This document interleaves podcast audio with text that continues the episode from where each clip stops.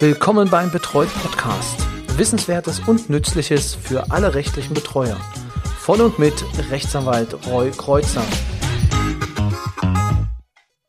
Hallo und herzlich willkommen zu einer neuen Folge des Betreut Podcasts, dem Podcast für rechtliche Betreuer. Ja, heute soll es um das Thema Besuchshäufigkeit gehen. Grund für dieses Thema war eine Nachricht eines Kollegen aus dem Stammtisch, der ja ein wenig forsch aufgefordert wurde durch das Amtsgericht, doch seine Frequenz der Besuchszeiten zu erhöhen. Also ich äh, darf vielleicht soweit zitieren, äh, ganz unkenntlich gemacht natürlich. Der Betreuer hat den erforderlichen persönlichen Kontakt mit dem Betreuer zu halten, führt das Gericht aus, sich regelmäßig einen persönlichen Eindruck von ihm zu verschaffen und dessen Angelegenheiten mit ihm zu besprechen. Garniert wird dieser ganze Satz von dem weiteren Hinweis, Besuche sollten daher mindestens vierteljährlich stattfinden. So. Nun äh, kam es im Stammtisch dann zu der Frage, ähm, was ist dann, also gibt es eine Mindestanzahl an Besuchen, die erfolgen muss oder gibt es sie nicht? Meines Wissens ist es nicht im Gesetz zu finden, dass es einen gewissen, eine gewisse Anzahl an Besuchen geben muss, die stattfinden. Wie ich bereits schon mehrmals gesagt habe, und diese Praxis werde ich auch 2023 weiter, ähm, ja, weiter handhaben, so handhaben, ist, dass ich meine Betreuten alle zwei Monate besuche. Das versuche ich dann auch recht regelmäßig hinzubekommen in einem gewissen Turnus so dass man dann auch schon weiß, dass in zwei Monaten ich dann wieder da sein werde. Genau, es hat sich ganz gut ähm, eingespielt. Es funktioniert nicht immer zu 100 Prozent, aber ähm, ja, wenn das Leben nicht dazwischen kommt, dann ist es auf jeden Fall möglich. Meistens ist es so, muss man ehrlich dazu sagen bei mir, dass äh, die ersten Touren immer ganz gut funktionieren. Das bedeutet dann am Anfang des Monats und gegen Ende des Monats habe ich mir ja Kandidaten gelegt, wo es immer schwierig ist mit der Kontaktaufnahme, beziehungsweise wo man auch mal sagen kann, dass der Termin ausfallen kann, beziehungsweise es so, so viele Termine oder es so viele Kontakte gibt, die einfach nicht persönlicher Natur sind im Sinne von, ich sehe die Person, sondern ich nutze es auf eine andere Art und Weise, dann kann man auch auf diesen Termin verzichten. Meiner An Meinung nach oder meiner Ansicht nach ist es so, dass die Person und also der Betroffene und der Betreuer im Kontakt sein müssten, sich also über die Probleme, die bestehen, austauschen. Um den Einschlenker noch zu machen, bei mir im Büro ist es natürlich so, dadurch, dass ich jetzt noch ein paar Mitarbeiter habe, wäre dann auch immer noch die Frage, ist denn der Kontakt ausreichend, wenn er einfach nur mit meinen Mitarbeitern erfolgt? Das ist aus meiner Sicht nicht der Fall. Das heißt, ich muss schon in regelmäßigen Abständen selbst mit demjenigen sprechen. Jetzt müssen wir auch noch mal da auch noch mal unterscheiden. Es gibt natürlich die Kandidaten, die sehr sehr selbstständig sind. Wenn ich mit denen, also da telefoniere ich teilweise auch mehrmals in der Woche. Es wird, glaube ich, jeder von Ihnen jemanden kennen, der genau so drauf ist und der auch permanent anruft und permanent Bedarf hat. Jetzt muss man einschränken, dass man trotzdem dennoch zum Arbeiten kommt. Das, die gibt's. Es gibt die, die sich nie melden, die fallen ein bisschen hinten runter. Da muss man gucken, und dafür ist auch der Plan, den ich mache, dass man sie auch monatlich auf jeden Fall dann oder alle 14, alle zwei Monate auch sieht. Zu unterscheiden ist aus meiner Sicht davon auch noch die Tatsache, dass ich mir natürlich ein Bild machen muss, gerade bei den Heimbewohnern, wie ist deren aktueller Zustand? Wie ist deren Versorgung? Und ähm, da sind wir jetzt in den Bereichen, was das Gericht schreibt. Also Besuche sollten mindestens vierteljährlich stattfinden. Theoretisch sind bei diesen Personen oft nicht so viele Dinge zu tun, weil vieles einfach dann in, in den normalen Wegen läuft und ähm, routinemäßig abgearbeitet werden kann. Also jetzt bei Heimbewohnern.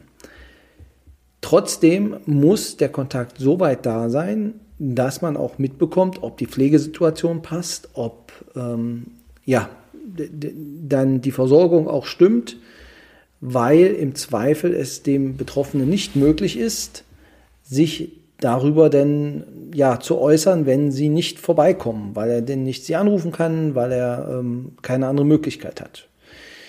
Wenn es ja, also wenn es da äh, Möglichkeiten gibt, dass finanzielle Mittel da sind, dann gibt es natürlich die Möglichkeit, dass Sie jemanden ab und zu vorbeischicken, der noch zusätzlich sich mit der Person äh, im Prinzip unterhält, im Prinzip zusätzliche Leistungen anbietet, äh, also Betreuungsleistungen. Und dadurch natürlich, wenn Sie mit der Betreuungsperson gut im Kontakt sind, dann auch Ihnen eine Rückmeldung gibt. Ähm, dann wäre dann quasi über die Betreuungsperson Person dann auch eine, ein, ein Feedback möglich. Aber aus meiner Sicht ist es schon notwendig, dass sie dort auch ähm, regelmäßig vor Ort sein müssen. Ich würde sagen, dass das Quartal an sich eine gute Zeiteinheit ist, um die Person im Heim aufzusuchen. Aber es ist nicht verpflichtend. Wenn der persönliche Eindruck auch anders gesch geschaffen werden kann und die Regelmäßigkeit auch damit gewährleistet wird, dass man also kontinuierlich dort war, dann kann niemand, auch nicht das Gericht, darauf pochen, dass sie mindestens vierteljährlich da sein müssen. Es gibt die Möglichkeit, natürlich auch dann durch kürzere Intervalle eventuell dann längere Intervalle auszugleichen.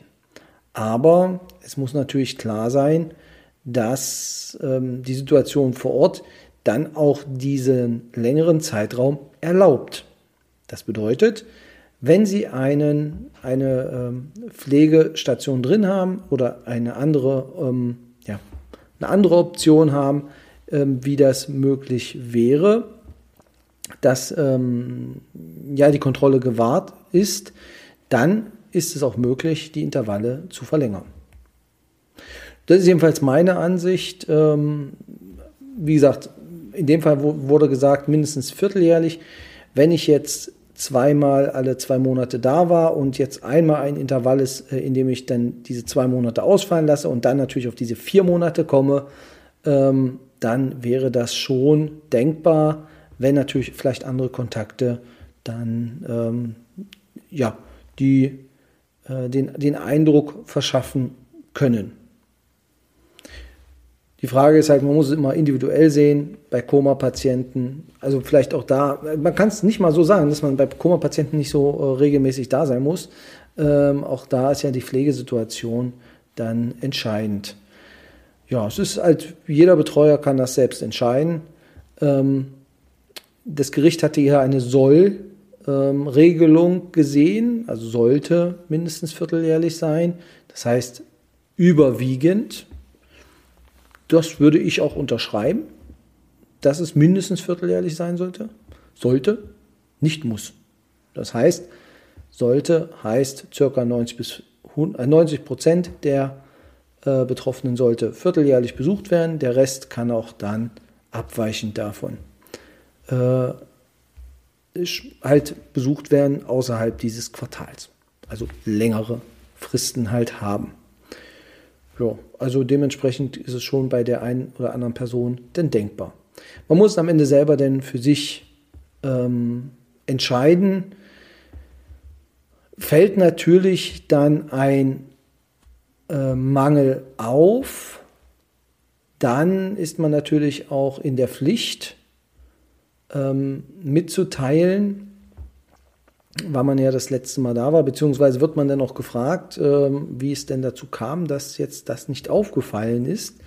Und ähm, ja, dann braucht man halt natürlich ein bisschen Argumentationsspielraum, aber wie gesagt, das ist immer einzelfallabhängig. Nun bin ich ja aber auch Jurist.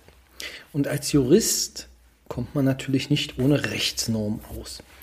Und deswegen möchte ich auch, also für alle, die äh, jetzt noch Lust auf Normen haben, auch noch ein, zwei Normen nennen, ähm, mit denen man so ein bisschen argumentieren kann, beziehungsweise ähm, aus denen sich die Sachen ergeben. Wer genau aufgepasst hat und natürlich die Betreuungsrechtsreform so weit verstanden hat, dass er alle Paragraphen auswendig gelernt hat, die jetzt neu sind, der wird vorhin gemerkt haben, dass äh, ich den Paragraphen 1821 Absatz 5 zitiert habe. Und zwar steht dort genau das drin mit der Regelmäßigkeit und dem persönlichen Eindruck. Also da kann man dann auch schauen. Ähm, also das ist halt normiert, dass es äh, so sein muss. Da steht aber nicht drin, und das wäre ja auch gut möglich gewesen durch den äh, ja, Gesetzgeber, dass er jetzt, ja, dass er sagt, okay, es ist jetzt so, du musst äh, mindestens vierteljährlich dort gewesen sein. Steht nicht drin. Das heißt, muss es nicht. Also, es ist regelmäßig, ist ein unbestimmter Rechtsbegriff, kann man auslegen. Persönlicher Eindruck kann man auch auslegen. Deswegen wenn Sie argumentieren, dann werden Sie an der Stelle erstmal keine Probleme kriegen. Wo Sie allerdings Probleme kriegen, ist eventuell mit dem 1863 Absatz 3 Nummer 1. Also Satz, nee, wir zitieren mal richtig. 1863 Absatz 3 Satz 3 Nummer 1. Dort ist der Jahresbericht nämlich aufgeführt und ähm, Dort heißt es in der Nummer 1, Art und Umfang und Anlass der persönlichen Kontakte zum Betreuten und der persönliche Eindruck zum Betreuten soll enthalten sein. Das heißt, früher war bei uns im Jahresbericht nur, wann haben Sie den äh, Klienten das letzte Mal gesehen? Da habe ich dann immer reingeschrieben, XY. Teilweise auch nur den Monat, wann ich ihn gesehen hatte, ähm, weil ich das denn, ja, denn teilweise, denn hätte man direkt nachgucken müssen, wann das jetzt ganz genau war. Ähm, ähm, auf jeden Fall wusste ich dann, okay, es war September, es war Oktober, ähm, da war ich bei ihm und das hat auch bisher auch immer gereicht. Wenn man jetzt ernst, wenn man es jetzt ernst meint, steht dort ja Art, Umfang und Anlass der persönlichen Kontakte.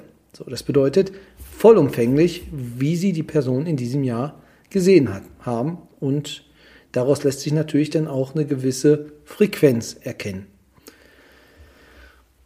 Die Frage ist jetzt, wenn man hier reinschreibt, vierteljährlich Umfang, ähm, Gespräch, Anlass, ähm, entsprechend äh, routinemäßig als Schlagworte, ähm, wird das vermutlich dem Gericht nicht ausreichen. Das heißt, äh, wir müssen dann auch hier ähm, ja, es verdeutlichen.